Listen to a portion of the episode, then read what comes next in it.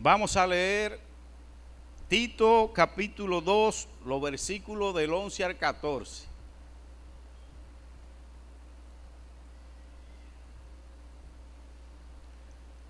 Y la palabra de Dios dice así, porque la gracia de Dios se ha manifestado para salvación a todos los hombres, enseñándonos que renunciando a la impiedad y a los deseos mundanos, vivamos en este siglo sobria, justa y piadosamente, aguardando la esperanza bienaventurada y la manifestación gloriosa de, nuestros, de nuestro gran Dios y Salvador Jesucristo, quien se dio a sí mismo por nosotros para redimirnos de toda iniquidad y purificar para sí un pueblo propio celoso de buenas obras.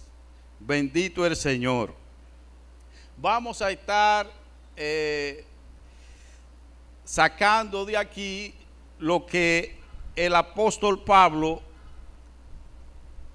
le escribe a Tito cuando le hizo la encomienda de que o le encargó las iglesias que estaban en la isla de Creta. Y vamos a titular este mensaje Aprendiendo de la gracia. Aprendiendo de la gracia de Dios. Fíjense que la palabra de Dios siempre está apuntando a qué? A nuestra formación. ¿La formación de quién? De lo que se dicen ser cristianos. No entiendo por qué muchos han diluido eso. Y, no ven que aquí y en los cursos y la, lo que anunció Liceló, el propósito precisamente es ser formado por la palabra de Dios. Porque la primera parte que tiene eso es la instrucción, ¿verdad? Pero la segunda es la aplicación. Si solamente hay instrucción y no hay aplicación, no se ha resuelto el problema. Es decir, esas dos cosas van de la mano. No puede ser una sin la otra. Primero la instrucción. Y eso es lo que vamos a ver que hace el apóstol Pablo aquí. Fíjense, Tito en el libro de los Hechos de los Apóstoles ni siquiera se menciona su nombre. Pero el apóstol Pablo en muchas de sus cartas menciona a Tito y la característica propia de Tito era que era un joven.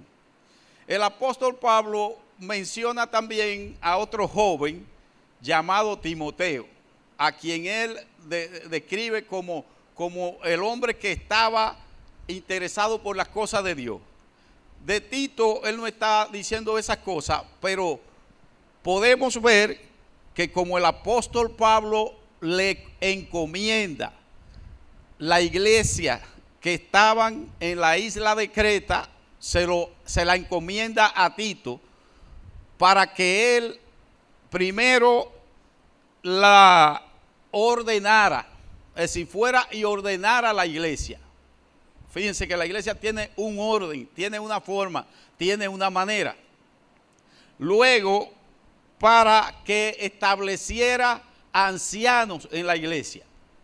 Es decir, personas encargadas, personas responsables de la obra de Dios. Y lo tercero era para que corrigiera lo deficiente. Eso está en el capítulo 1, versículo 5. Para que corrigiera lo deficiente. ¿Qué ocurre con muchas personas? Que piensan que la iglesia no debía tener dificultades, que en la iglesia no debían haber problemas. Eso es total ignorancia. Todas las cartas del apóstol Pablo apuntaban a resolver los problemas que se daban ¿dónde? En el mundo. Jamás Pablo no se metía con el mundo, porque el reino de Dios es una cosa y el mundo es otra cosa. El apóstol se metía con ordenar, arreglar, corregir que la iglesia, el pueblo de Dios. porque lo que muchos hermanos no saben es precisamente que la iglesia tiene dos partes. La iglesia es humana, porque somos seres humanos que componemos la iglesia. Y la iglesia tiene una parte que es divina, porque es el Espíritu Santo que está en nosotros. Y esa es la dinámica que se da. Y como el Espíritu Santo no tiene un palo, ni anda eh, corrigiendo de manera eh, inadecuada, bueno, pues se da esa dinámica, mis hermanos. Algo natural, natural.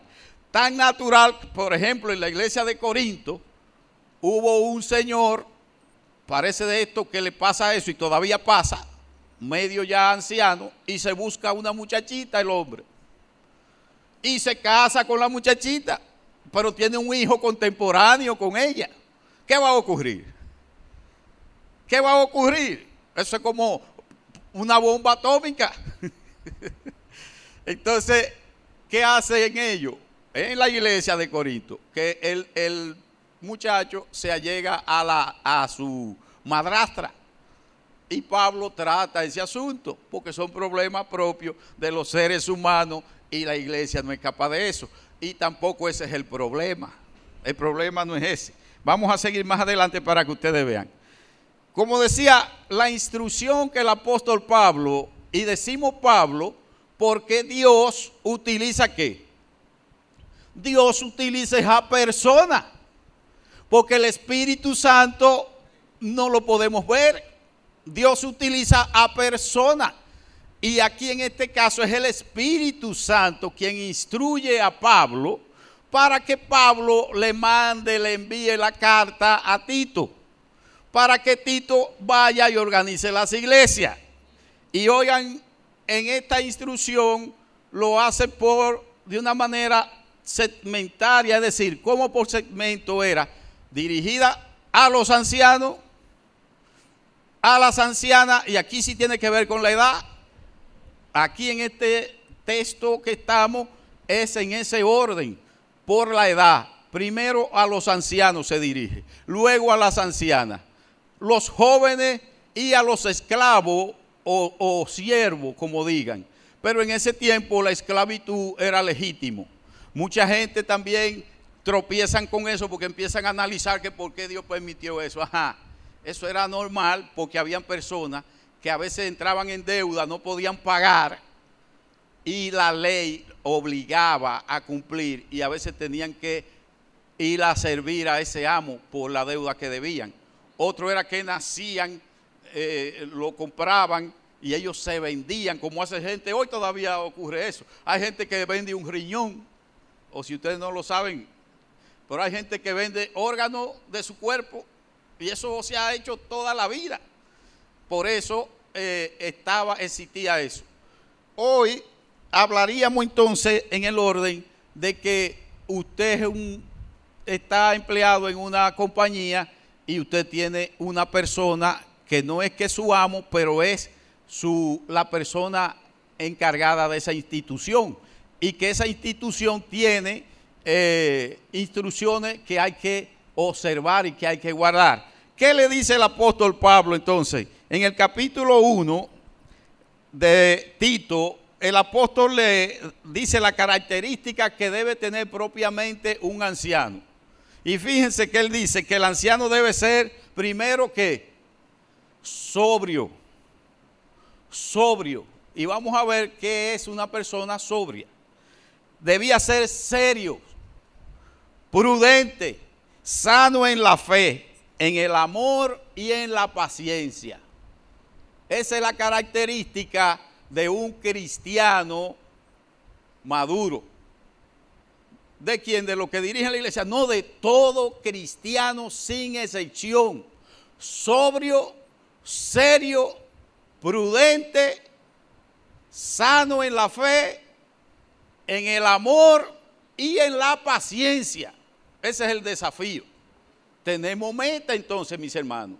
No es venir los domingos a vivir una cosa, nos vamos y se nos olvidó todo. No, hay un, hay un proyecto de trabajar. Y es de trabajarme a quién? A mí, en mi caso y usted, usted en su caso. Dios anda detrás de eso, mis hermanos. Pero nosotros estamos tan ocupados en mi propio proyecto que no. Cuando se van de aquí mucho, ya los 10 minutos se le olvidó. Pero Dios no está pensando así. Las ancianas, ¿cómo debían ser las ancianas? Las ancianas, dice Pablo, deben ser reverentes en su porte, no calumniadoras, no esclavas del vino, sino maestras del bien, que enseñen a las mujeres jóvenes a amar a sus hijos y a sus maridos, a ser prudentes, castas, cuidadosas de su casa, buenas, sujetas a sus maridos, para que la palabra de Dios no sea blasfemada. ¿Por qué? porque nos están observando. Satanás es uno que está observando, pero los demás que no son cristianos, que no profesan la fe que nosotros profesamos, nos están viendo. Y por eso es que ustedes están viendo la crisis que hoy se vive en el cristianismo. Porque muchos cristianos, le digo que, no observan absolutamente nada. Es decir, no toman en cuenta lo que Dios nos está diciendo. Porque no es Pablo, no es Pablo, es el Espíritu Santo quien está diciendo cómo debe ser un cristiano. Los jóvenes, ¿cómo deben ser? Dice, y los jóvenes deben ser prudentes. Y como era a un joven que él estaba escribiendo, llamado Tito, le dice él, le dice Pablo, que él debía presentarse él mismo como ejemplo de buenas obras. En la enseñanza, mostrando integridad y seriedad. Era un joven, pero debía tener en cuenta esas cosas. Los siervos, ¿cómo debían ser? O los esclavos. Debían, debían sujetarse a sus amos. Debían agradar en todo y no ser respondones. Fíjense, mis hermanos, estos mensajes no son muy famosos y no se escuchan en las iglesias, porque a la gente le gusta mejor bulla y cosas, entretenimiento, pero aquí no vamos a estar perdiendo el tiempo, porque nosotros salimos para el cielo y para el cielo vamos. Pero tenemos que, tenemos que llevarlo de, de, de, que hizo el camino. O soy yo que me voy a inventar el asunto. Fíjense, el cristiano, cristiano, cristiano, cristiano, que decide ser cristiano, no va a escaparse de eso. La Biblia dice cómo nosotros debemos vivir. Eso es lo que dice la Biblia. ¿Cómo debe vivir un cristiano? ¿Qué pasa? Que no siempre nos gusta a nosotros que nos estén corrigiendo y que nos estén diciendo cosas. Pero siempre necesitamos escuchar y esperar lo que Dios espera de nosotros. Es decir, ¿qué Dios espera de mí? Yo no puedo estar pensando en lo que yo espero, en lo que yo deseo, en lo que a mí me gusta.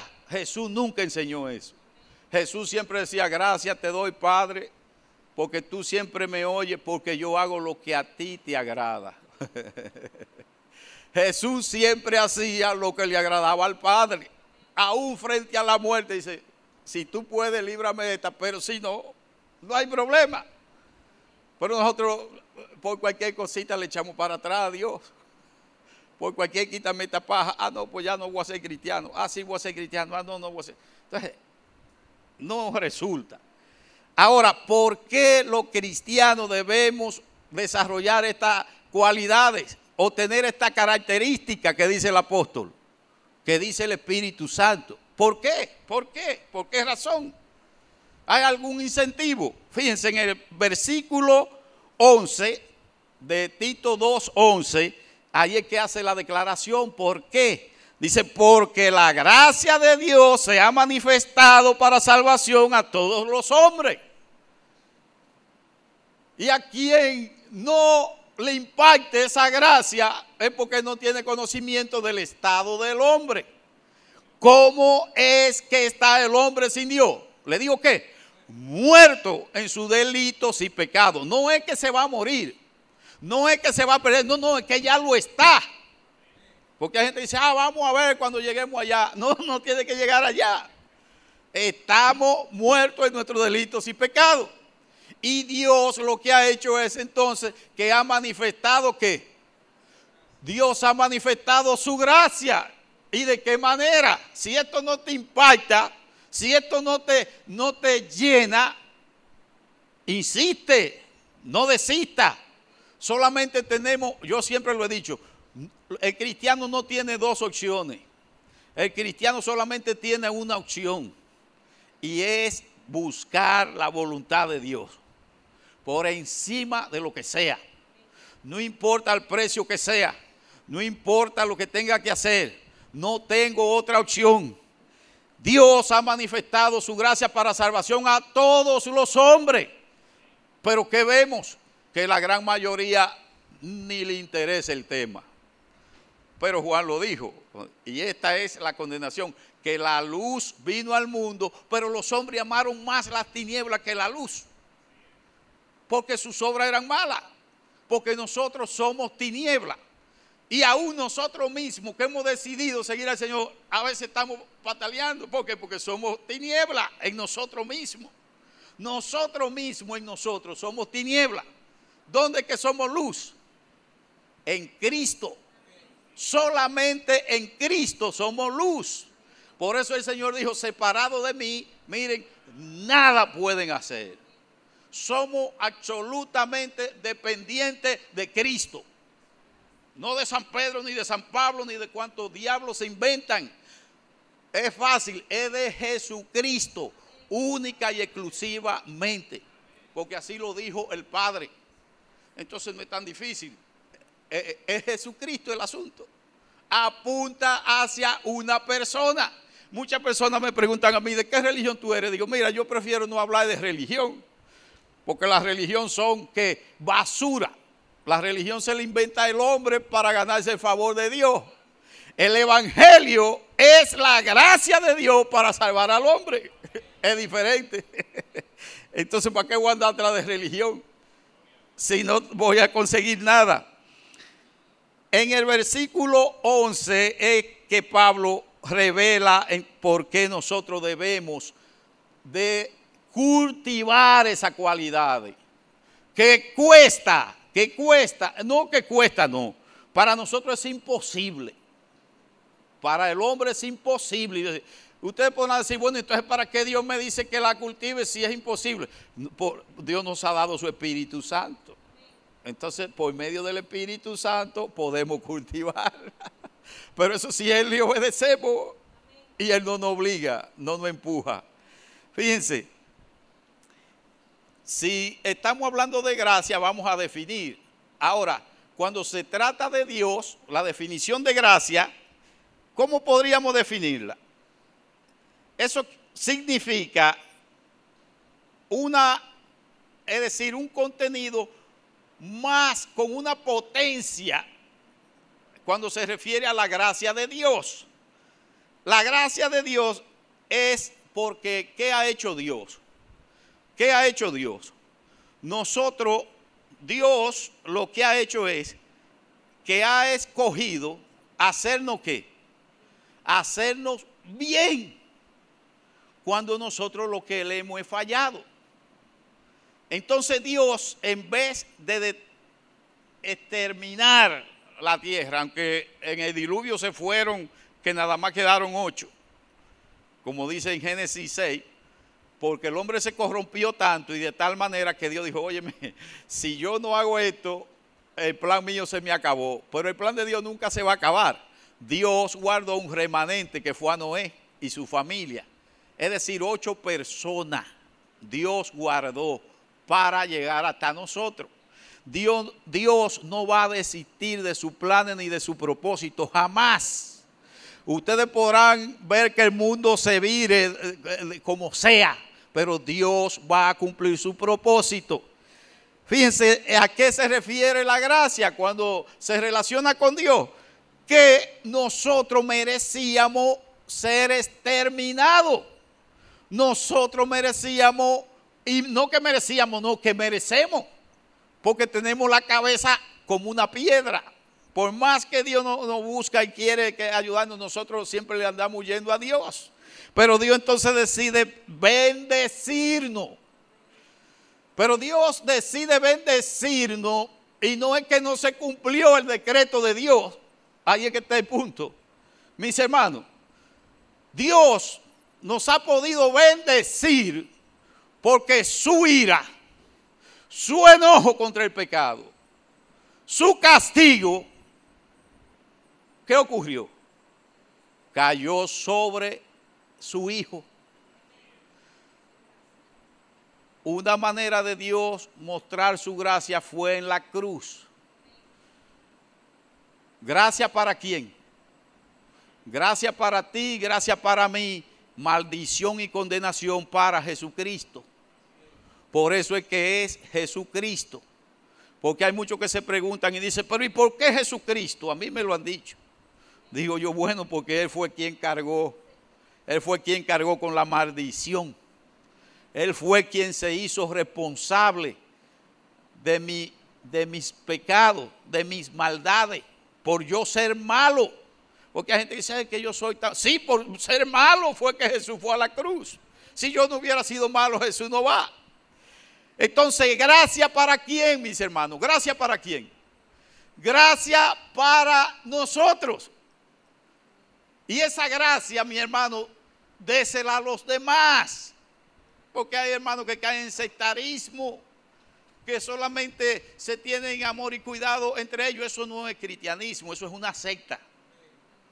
Así que si usted es así, olvídese de eso. Muestre esa gracia a los que están allá afuera. Aún a un satánico. Muéstrele ese amor, porque Dios nos lo mostró a nosotros, nosotros estando así.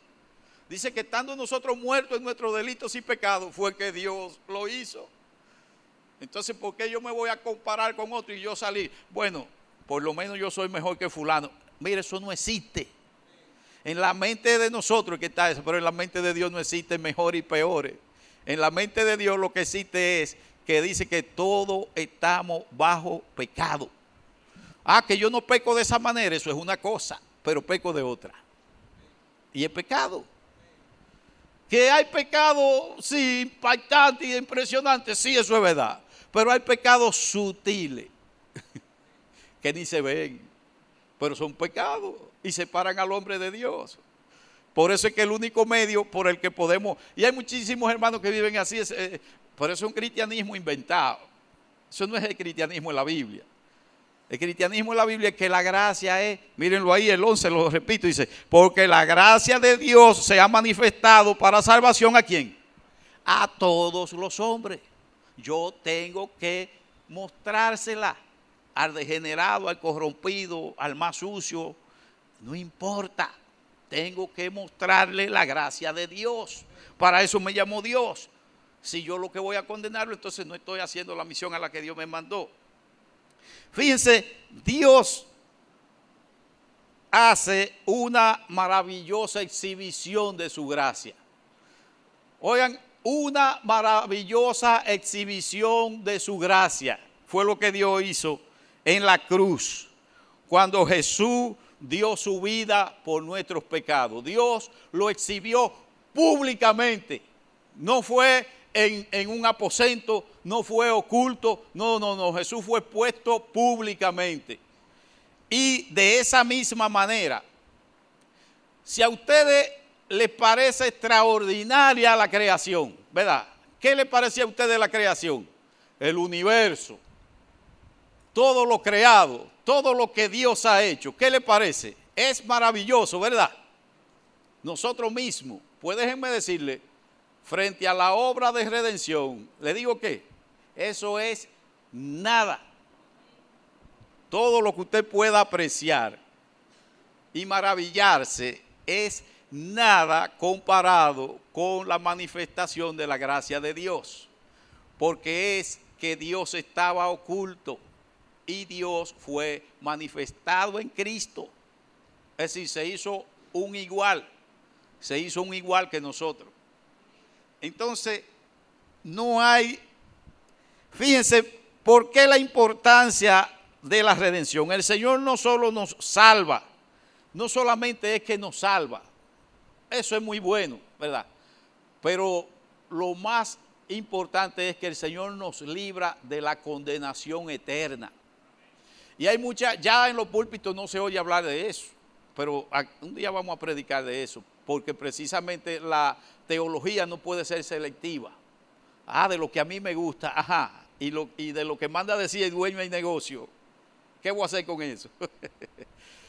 Entonces la salvación es extraordinaria, pero más extraordinario es que yo que hayamos sido salvos del infierno, que es real, porque el hombre es eterno. Esa es una de las características de Dios que tenemos, que somos eternos.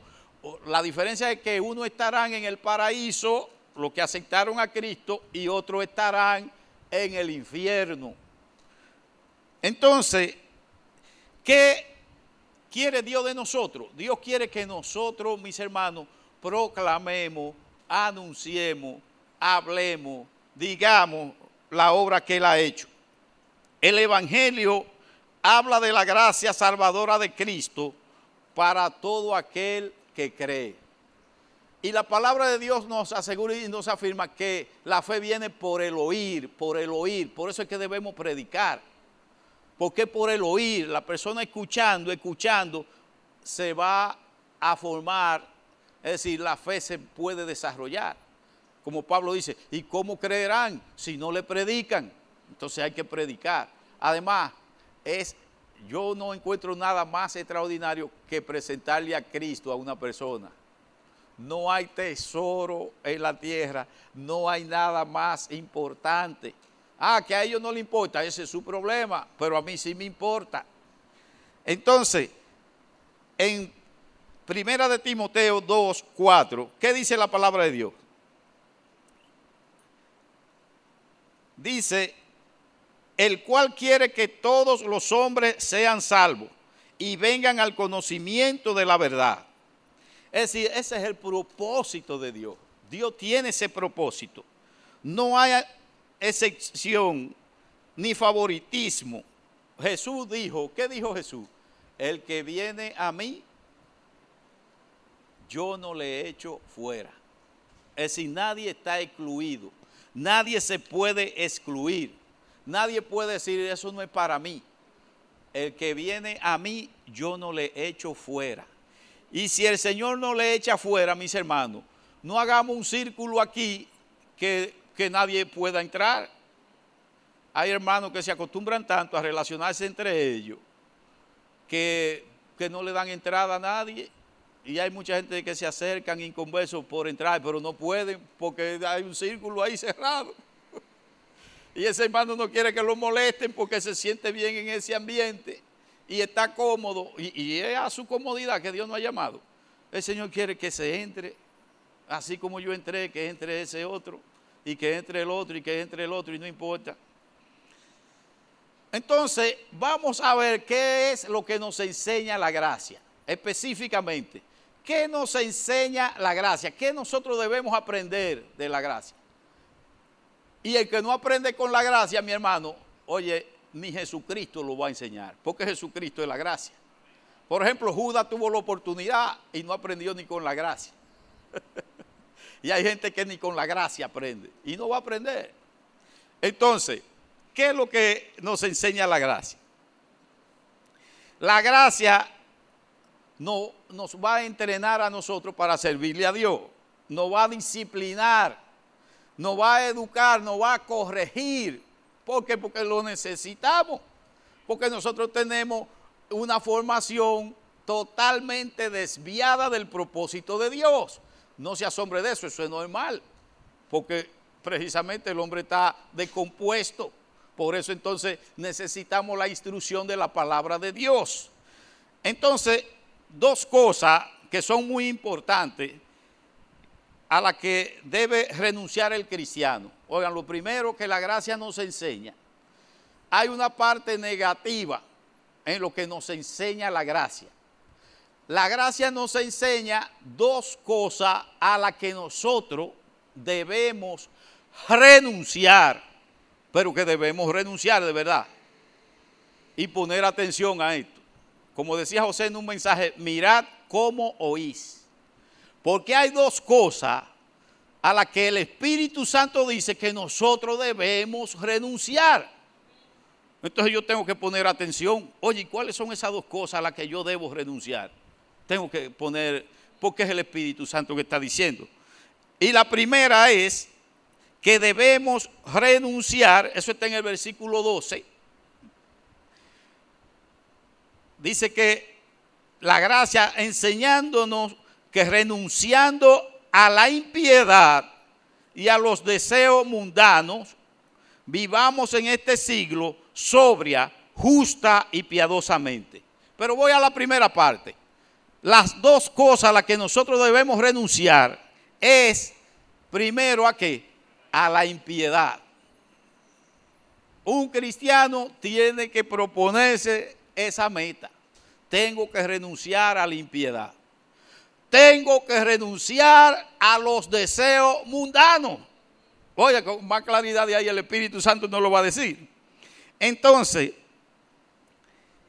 eh, renunciar a la impiedad, es decir, debemos contradecir, decir no, negarnos a, rehusarnos a todo lo que se oponga a la persona de Dios, menosprecie a Dios, desafíe las leyes de Dios, a la maldad y a la iniquidad. En Gálatas capítulo 5, versículo 24, la palabra de Dios dice, en Gálatas 5:24 dice, pero los que son de Cristo han crucificado la carne con sus pasiones y deseos. Fíjense que es la meta que Dios tiene con nosotros. Que nosotros nos trabajemos, que nosotros nos involucremos por medio del Espíritu Santo a trabajar nuestras vidas. El creyente renuncia a la impiedad. ¿Cuándo podemos decir que un creyente renuncia a la impiedad?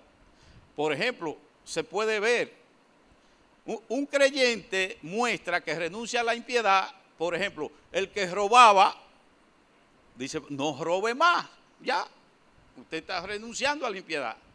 El que adulteraba, no adultere más. El orgulloso, ¿qué debe buscar? Ser humilde.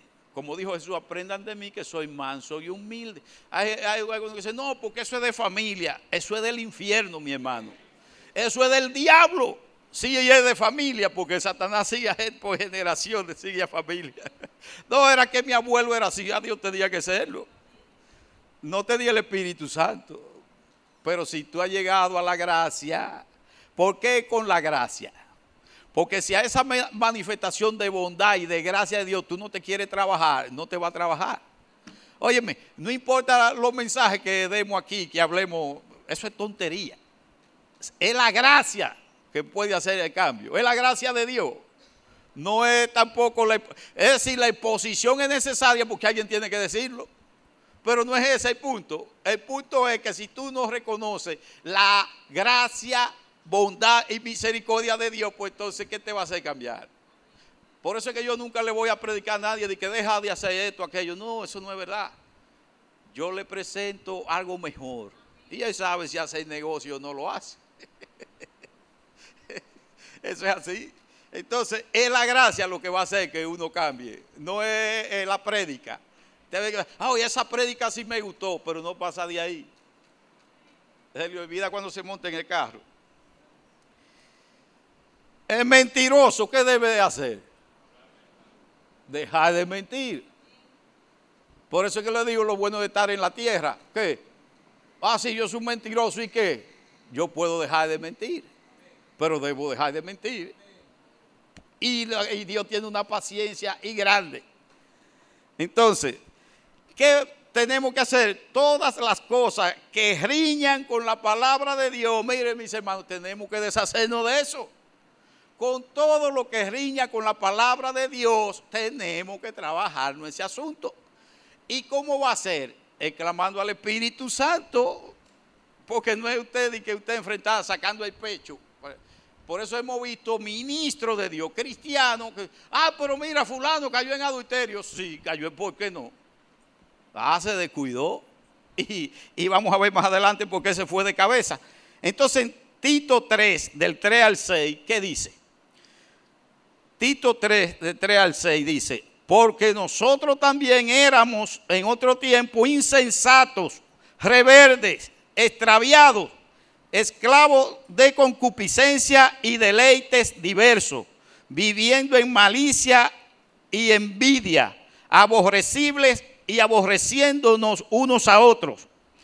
Pero cuando se manifestó la bondad de Dios, nuestro Salvador, y su amor para con los hombres, nos salvó no por obra, no por obras de justicia que nosotros hubiéramos hecho, sino por su misericordia, por el lavamiento de la regeneración y por la renovación en el Espíritu Santo. Ustedes se dan cuenta que el asunto es el Espíritu Santo, que no es usted ni soy yo. Es buscar la provisión que Dios ha hecho. Dice, el cual derramó en nosotros abundantemente por Jesucristo nuestro Salvador. Nosotros no teníamos derecho al Espíritu Santo, pero como Cristo se hizo cargo de mis pecados, de mis maldades, entonces Dios pudo derramar el Espíritu Santo en mí. Y es por medio del Espíritu Santo que nosotros podemos sobreponernos a cualquier situación. No hay situación a la que nosotros no podamos sobreponernos. No existe. Pero en Cristo Jesús, no con nuestra fuerza. Ustedes se dan cuenta que es el Espíritu Santo actuando en nuestras vidas. Tenemos que dejarlo que actúe. Y eso no es de un día para otro, porque yo cuando empecé a ser cristiano, el Espíritu Santo venía y yo decía, no me diga nada. yo lo voy a hacer y yo lo llegué a hacer. Y el Señor lo permitía para, para que yo estuviera hoy aquí, aquí arriba diciéndole a ustedes eso. Por eso dice la Biblia que Dios llama a hombres que han pasado por esa experiencia. Yo lo entiendo perfectamente a ustedes, con la lucha que ustedes tienen, porque pues yo la tengo igual. No, la, la lucha mía no son diferentes. Lo único que uno va madurando y ya yo no me atrevo a decirle al Espíritu Santo que no. Ya yo lo que hago es, porque ya sé, ya sé que sí, que por más ilógico que me parezca lo que él me está diciendo, miren, se va Dios a equivocar, estará Dios equivocado, tendrá Dios que aprender algo. Y entonces, entonces ya yo aprendí que no. Digo, ah, pues está bien y por medio de mi esposa el Señor me ha hablado muchísimas veces y digo, ah, pues está bien. Solamente esa palabra, ah, pues está bien. A mí no me parece tan bien ni tan lógico, pero está bien, es Dios que lo está diciendo. Entonces, ¿qué voy a hacer? Entonces, acuérdense que está, si hablamos, hay mucha gente que piensa que la iglesia de hoy y la iglesia primitiva, ¡ah, qué diferencia tan grande! Bueno, yo no sé, pero yo, hubiera preferido ser de la de hoy aunque no es que está fácil la cosa. Pero en la iglesia primitiva había muchos problemas. Fíjense, en los corintios otra vez, y escúsenme que mencione tanto a los corintios, pero era que era una iglesia caliente y había muchos problemas. Acuérdense cuando el apóstol Pablo tuvo que decirle a ellos, porque ellos andaban desordenadamente haciendo lo que les parecía. Asimismo, sexo libre, practicaban el pecado en la iglesia. Y Pablo tiene que reprenderlo y decirle, pues ustedes no saben que son templo del Espíritu Santo. Ustedes no lo saben. Ustedes no se han enterado. Y estamos hablando de la iglesia primitiva. Y el problema es que una generación no le transmite a otra generación. Es más, ni siquiera una persona le transmite a otra persona. Por mi experiencia cristiana, yo puedo ayudarlo, yo dándole testimonio y predicándole, pero no puedo yo cambiar sus vidas y ustedes lo van a ver más adelante. Entonces, nosotros tenemos que convencernos, fíjense que el apóstol Pablo le señala a los corintios, ustedes no saben que son templos del Espíritu Santo. Entonces nosotros también tenemos que convencernos de eso, que somos templos del Espíritu Santo y que solamente podemos renunciar. Acuérdense que es renunciar a la impiedad. Pero eso solamente lo podemos hacer con la ayuda del Espíritu Santo. Renunciar a todo lo que sea impiedad. Y después vamos a ver lo que es la piedad. A la otra cosa que debemos renunciar es a qué? A los deseos mundanos. Los deseos mundanos. Es decir, el cristiano no debe vivir como mundano. Y hoy, mis hermanos, hay un sincretismo. Ustedes saben lo que es un sincretismo. Que hay gente que quiere ser cristiano, pero no quiere dejar de ser mundano. Y le hace esa mezcla a Dios. entonces, entonces yo voy a aceptar esa mezcla. ¿eh? Oye, somos fenómenos. Yo quiero ser cristiano, pero no quiero dejar de ser mundano. Eso no funciona.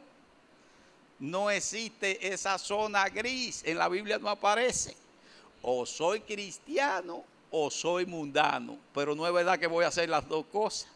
A eso el Señor se refiere y dice, a lo tibio, dice, lo voy a vomitar. Porque dan náusea. Es mejor que sea frío, dice el Señor. Es mejor que sea frío porque se puede hacer que se caliente. Pero tibio no me venga con eso. Lo más desagradable es un tibio. Y no es a lo del mundo que le está diciendo eso. Los del mundo son fríos. Es entre nosotros o soy yo mismo que puedo estar pretendiendo aquí yo inventarme el cristianismo como yo lo concibo. Y hay, hay hermanos genios así, que hasta Dios lo sientan y le dan cátedra de cristianismo. Entonces, tenemos la base bíblica. ¿Qué dice Primera de Juan 2, 15 al 17? Primera de Juan 2, 15 al 17 dice, no améis al mundo ni las cosas que están en el mundo. Si alguno ama al mundo, el amor del Padre no está en él. Porque todo lo que hay en el mundo, los deseos de la carne, los deseos de los ojos y la vanagloria de la vida, no proviene del Padre, sino del mundo. Y el mundo pasa y sus deseos, pero el que hace la voluntad de Dios permanece para siempre. Entonces vamos a lo seguro, mis hermanos. Porque tengo yo que estar viendo a ver si, si tiro una piedra, a ver si le pego. No, no, no, no, vámonos a lo seguro. Mi hermano, es la eternidad que vamos a asegurar. Es la eternidad comparado con, con esta brevedad. Yo hace dos o tres días que tenía 20 años y, me veo en el espejo y ni me reconozco. ¿Y qué pasó aquí? Así se van los años, mis hermanos. ¿Y qué pasó? Entonces, mis hermanos, debemos renunciar a los deseos de la carne que son ilícitos, porque no es el deseo en sí, no es el deseo propiamente en sí, el deseo es legítimo, eso es normal. Ahora, ¿qué pasó? Por ejemplo, el sexo. El sexo, el deseo sexual, eso es legítimo. Muy legítimo, pero bajo los estándares de quién? De Dios. Dios lo organizó y Dios dijo que es en el matrimonio. Dice, cada uno tenga su propia mujer cualquier acto sexual fuera de ahí es pecado. Y Dios lo aborrece porque deforma el propósito de Dios. El propósito de Dios con el sexo es representar a Cristo y la iglesia. Y la iglesia debe ser pura y sin mancha. Y si usted involucra a un tercero, usted está dañando el asunto. Y hay yo conozco en iglesia que se han enamorado entre hermanos, gracias a Dios que aquí no hemos visto casos extremos, pero se han enamorado pareja, han dejado a la otra pareja y se han casado ellos y, después aparecen dique que, que cristianos. Pero yo creo que ni, en el infierno hacen eso. Porque eso es una contradicción total. Óyeme, ¿cómo es eso? Eh, lo que está diciendo es que se está dejando guiar de la pasión y de los deseos. Entonces, no. Mire, y es legítimo el sexo, está bien. ¿Cuántas cosas no hay legítimas? Todas son legítimas, todas. Es decir, en la parte que corresponde. Ahora, cuando usted la lleva al extremo, al extremo y la saca del contexto, la saca de donde Dios la puso, está afuera. Cualquier deseo, cualquier pasión, los deseos de los ojos, ¿qué pasa? Es lo insaciable como la codicia. Eso le pasó a Eva. Dice que Eva vio que el árbol era bueno para comer. Entonces ahí le entró, te ven, por los ojos. Y hay gente que, no se resiste, pero ¿qué está diciendo eso? Es una lectura. No le está haciendo caso al Espíritu Santo. Hay hermanos que no salen de una tentación, no salen de una prueba. Ah, está en la orilla. No, el Espíritu Santo tú no le estás haciendo caso, porque yo no soy diferente. Toditos tenemos las mismas debilidades. Entonces, ah, fue que no pude. Sí, no pudiste porque tú solo querías hacerlo. Otro personaje que podemos mencionar es Acán.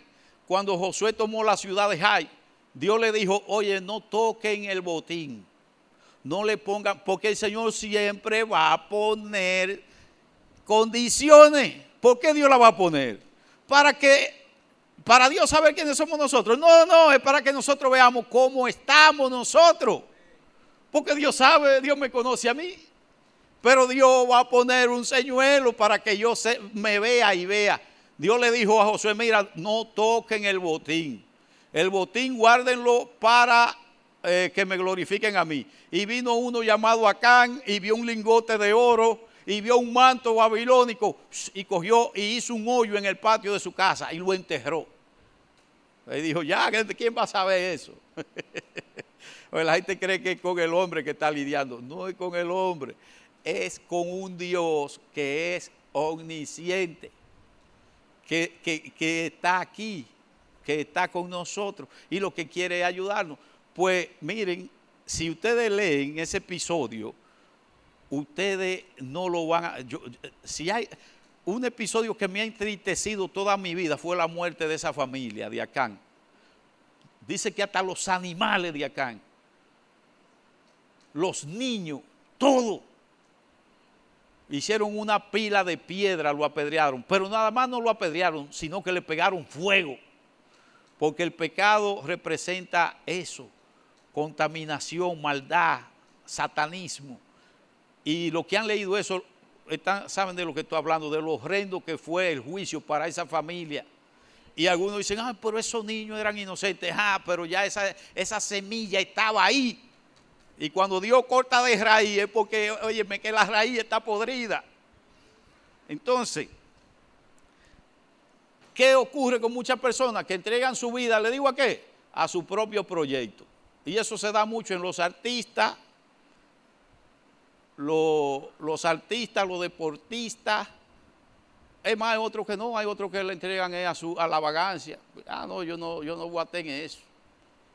Y, y se entregan a la vagancia y no cultivan nada, no le importa nada. Muchos artistas, tú vas y dices, ah, no, yo estoy en mi proyecto, vendiéndose ellos, vanagloriándose ellos, eh, creándose un nombre como hicieron los de la Torre de Babel. Ahora mismo en los Panamericanos, en Lima, que no sé si cobro por eso porque tiene el apellido mío, pero vi un muñequito de que Lima 19, digo, ve acá. pero como eso es genérico, yo no puedo hacer nada. Ahora, ¿Cuántos de esos deportistas usted se le acerca por predicarle a Cristo y le digo que no tienen tiempo? El hermano José y yo sabemos de eso. Una vez un señor casi de 70 años, señor, mire, vamos a darle estudio bíblico. Ay, muchachos, no me hable de eso. Mira, yo soy un hombre que me levanto a las 5 de la mañana, hago ejercicio hasta las 7 a las 7 me baño y me desayuno y a las 8 estoy en mi trabajo hasta las 11. Regreso a mi casa a las 11, veo la noticia y me acuesto. Es lo que no sabe que hay un versículo, el Salmo 9, 17. Eh, Salmo 9, 17 que dice, los malos serán trasladados al Seol, todas las gentes que se olvidan de Dios. El hijo pródigo es el tipo de que nosotros nos le hemos alzado a Dios con nuestras vidas. Di que es mía mi vida, di que es mía. Pero ¿y cuando mi vida ha sido mía? Mi vida le pertenece al dueño. Y así hay mucha gente que su vida es de ellos. Y si usted va a, un boche le dan, no se entrometa, no se meta en esto. Aún hasta hermano, ya en la iglesia está eso. Pero el que le sirve a Dios, le sirve a Dios y sabe lo que le corresponde hacer.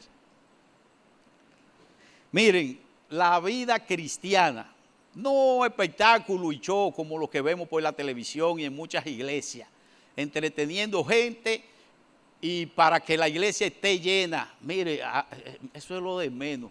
El Espíritu Santo es que va añadiendo los que han de ser salvos, no yo. A mí mi responsabilidad es predicar el Evangelio y el Evangelio de verdad. Pero hay mucha gente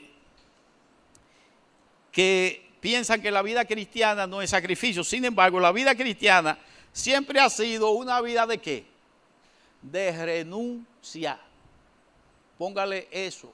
Es de renuncia. ¿Y a quién es que debemos renunciar? ¿Le digo a quién? A mí mismo es el primero que yo debo renunciar. Dice, eh, Jesús mismo lo dijo en Mateo 10, 38 al 39. La vida cristiana es de renuncia. Y él dice, el que no toma su cruz y sigue en pos de mí, no es digno de mí. El que haya su vida la perderá y el que pierda su vida por causa de mí la hallará. Fíjense, cuando él dice la cruz, ¿de qué símbolo la cruz? De dolor, de sufrimiento, pero a, los humanos no les gusta que le hable. Sin embargo, ese es el ejemplo. Y él fue el ejemplo si padecemos haciendo la voluntad de Dios, que padezcamos, mis hermanos. Haga como Pablo, gócese, téngase por dichoso de que usted está siendo partícipe de los padecimientos de Cristo. Hay hermanos que, no dicen que son cristianos para que los amigos no se burlen. Pero una burla es una tontería. Antes era, le pegaban fuego, le cortaban la cabeza. Y entonces, una burla, ¿qué es una burla? Una caballá.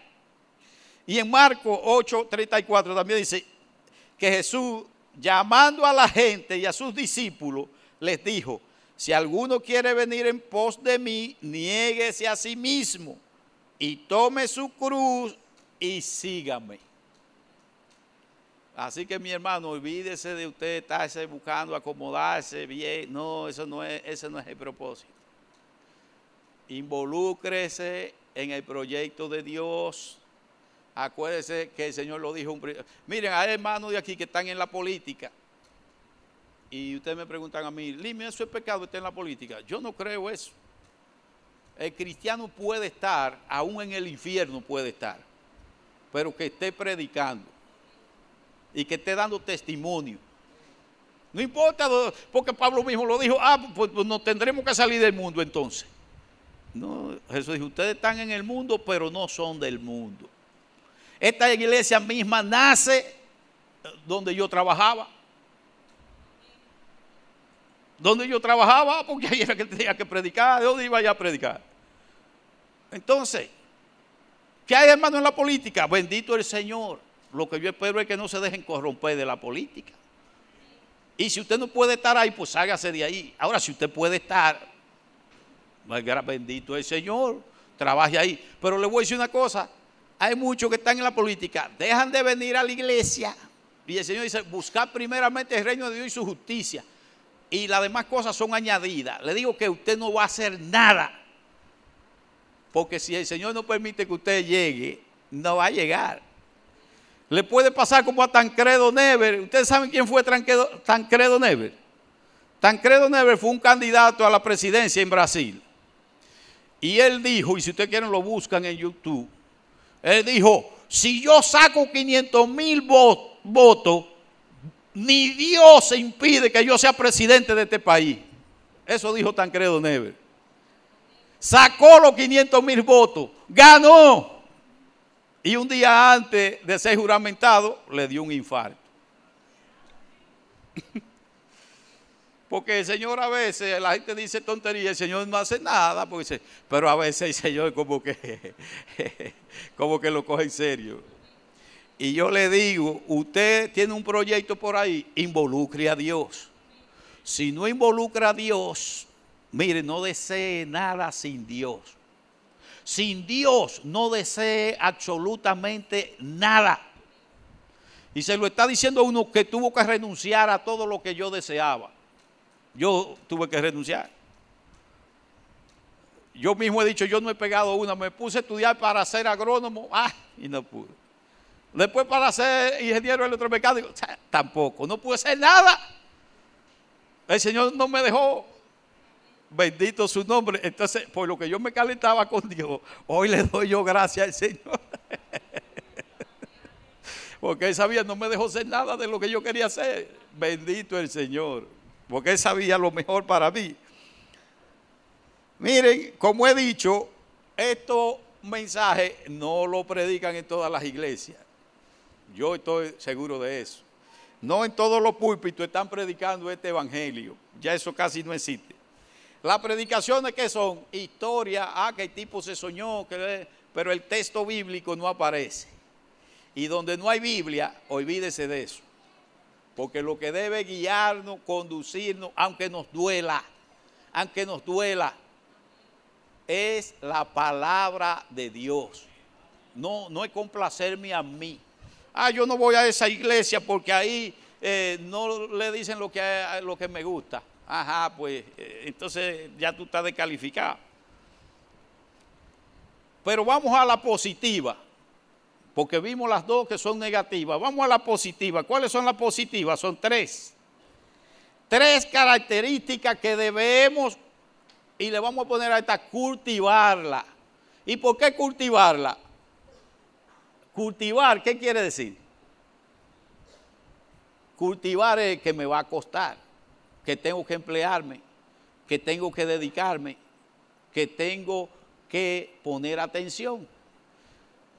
Y para cultivar, ¿qué requiere? Empeño, dedicación y perseverancia. Por eso le decía ahorita, mira, insista, persevere, falle, sí, sigo para adelante. ¿Y cuáles son esas tres? Dice, la gracia nos enseña que debemos vivir sobriamente, esa es la primera, ¿verdad? Sobriamente. Fíjense que la palabra sobrio tiene que ver con quién? Conmigo mismo. Es decir, el trato que yo me doy a mí, el trato que yo me doy a mí mismo, no tiene que ver ni con Dios ni con ustedes, sino yo, como yo, la consideración que yo me tengo. Eso es la sobriedad. Es decir, ¿qué soy yo? ¿Qué soy yo? Es decir, yo me ocupo de mí. Ser sobrio es ser moderado en los hábitos, en hablar, en relacionarme, ser vigilante, estar alerta, mantener el juicio y mantener el autocontrol. Si yo no tomo en cuenta esas cosas, pues un día oirán, ah, pero Lima que hablaba tan duro y se reventó. Pero hace 45 años que estoy hablando duro, en el nombre de Jesús. Y me acuerdo que dijo un compañero de trabajo que había uno que no creía lo que yo decía. Y él le dijo, mira, yo creo lo que ese tipo dice, porque ese tipo tiene como 40 años en eso. Entonces, mi hermano, la sobriedad tiene que ver con eso. Que usted es templado. Que usted, y, es un, mira, y es un, es el Espíritu Santo que hace eso. ¿Qué ser humano puede ser sobrio? ¿Y por qué la palabra sobrio la gente piensa en ebrio, que es como lo contrario? Porque ¿qué ebrio qué? Anda dando tundo, no se sabe, hoy es una cosa, mañana es otra, y, no se sabe lo que es. Entonces, el valor de la sobriedad nos ayuda a darle a las cosas su justo valor y a manejar adecuadamente nuestros apetitos, estableciendo en todo momento un límite entre lo razonable y lo inmoderado. Es decir, templado, firme, seguro, confiado. El Señor, miren, no hay una persona que me haya impresionado más a mí que el Señor Jesús, por eso mismo. Jesús no mostró debilidad absolutamente en nada. En nada mostró debilidad.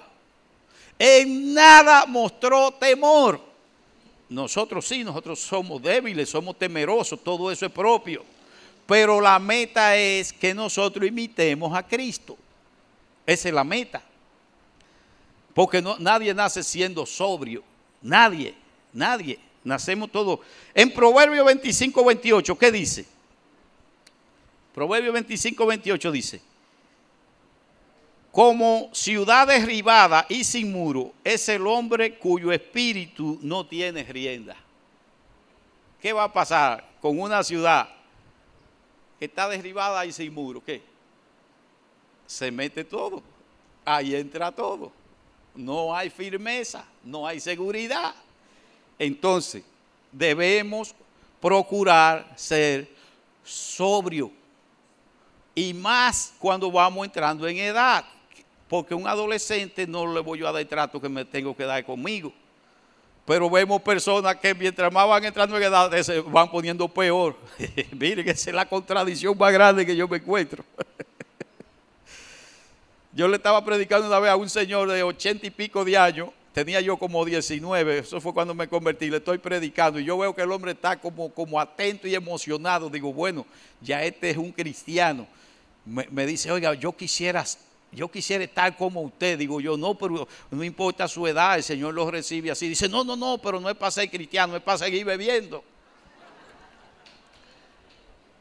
Digo, el infierno, este hombre. Eh, ¿Qué, qué, le parece a ustedes? Entonces, óyeme, es poco es aprender poco.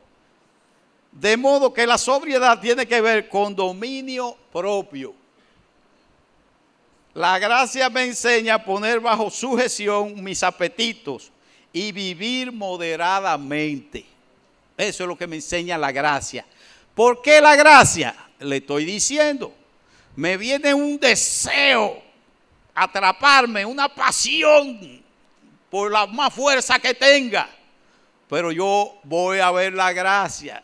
El esfuerzo de Dios es más grande que todo eso. Yo le decía a Satanás, búscate la que tú quieras.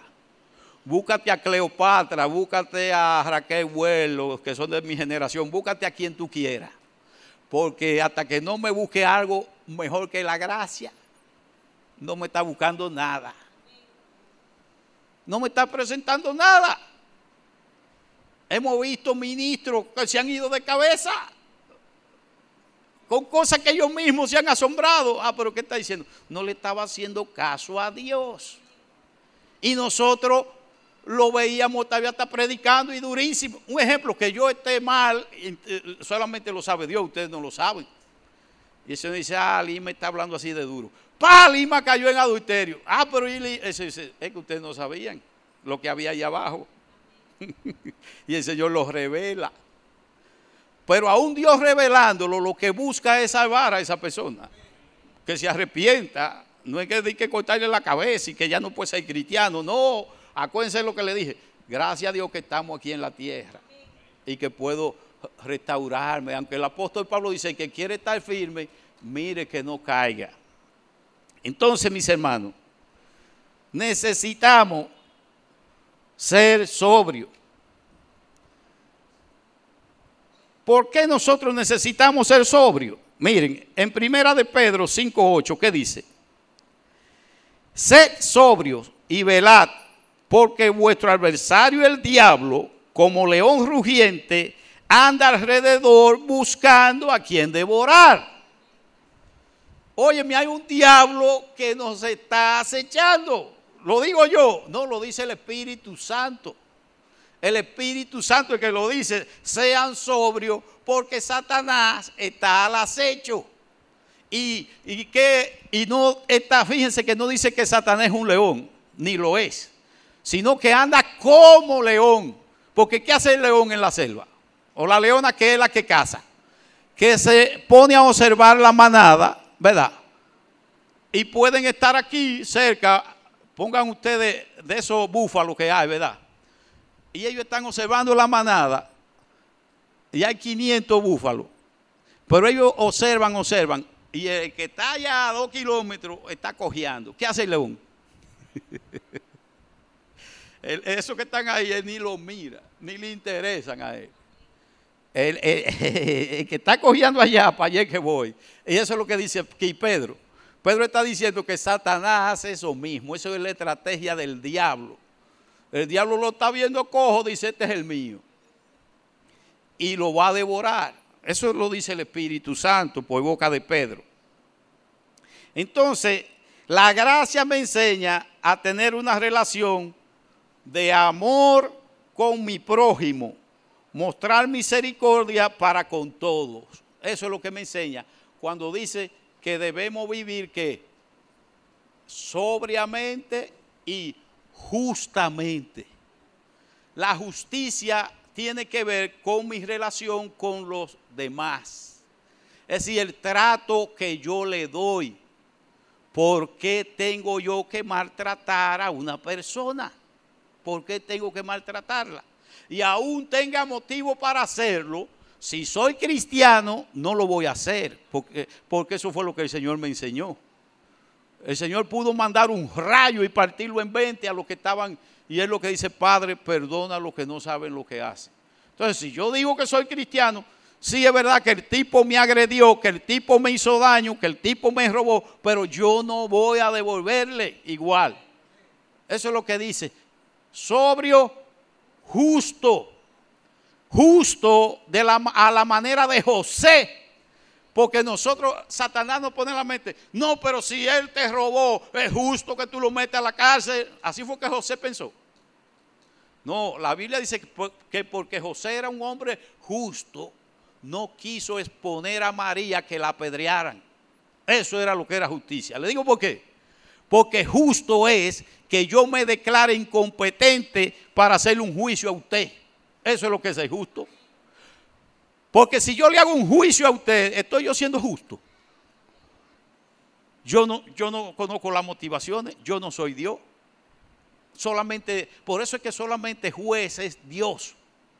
Yo no estoy para juzgar ninguna acción de nadie, porque yo no sé. Hay elementos que están debajo que yo no sé, no lo conozco, no tengo conocimiento. ¿Por qué entonces el juicio se le deja a Dios?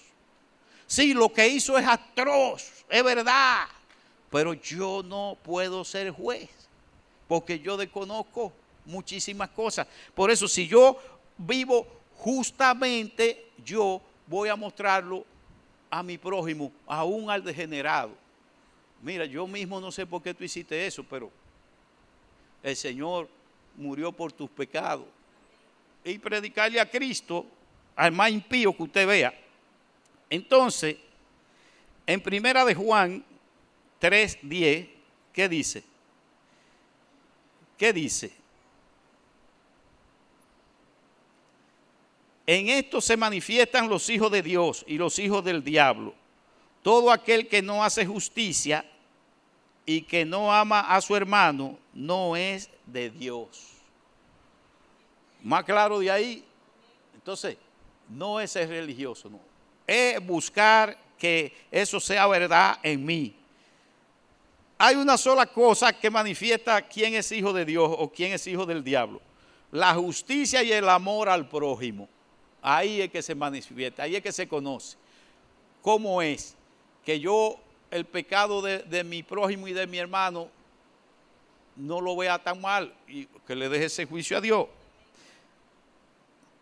Por ejemplo, si yo le pido prestado a uno de ustedes, si yo le pido dinero prestado a ustedes y no le pago, ¿qué soy yo? En el Salmo 37, 21 dice, lo dice claro, y vean, es algo que es sencillo, porque la gente lo hace. Pide prestado y no paga. Y le digo que dice el Salmo 37, 21. El impío toma prestado y no paga, mas el justo tiene misericordia y da. Fíjense qué sutileza, porque hay gente que, cristianos que cogen prestado y, usted no lo vuelve a ver más. Y entonces, la Biblia dice que es un impío. ¿Por qué? Porque ese que le prestó ese dinero, le costó, ese dinero le costó a esa persona. Pero tal vez esa persona un compromiso tenía con ese dinero y le hizo el favor y usted se le alzó con todo. Y nada, y sigo siendo cristiano. No, la Biblia dice que es un impío. Si usted cogió prestado, debe pagar como cristiano. Son cosas que la vivimos y no se oyen de los púlpitos. Y ya casi terminando, la tercera es la piedad. Y esta sí es fuerte, mis hermanos. ¿Qué es la piedad? La gracia me enseña a vivir de manera piadosa. Es la gracia que hace eso. Porque otra cosa no lo va a hacer. ¿Por qué? ¿Por qué debo yo vivir piadosamente? Por ejemplo, en Tito 2.14, ¿qué dice la palabra? Porque en Tito 2.14, ¿qué dice?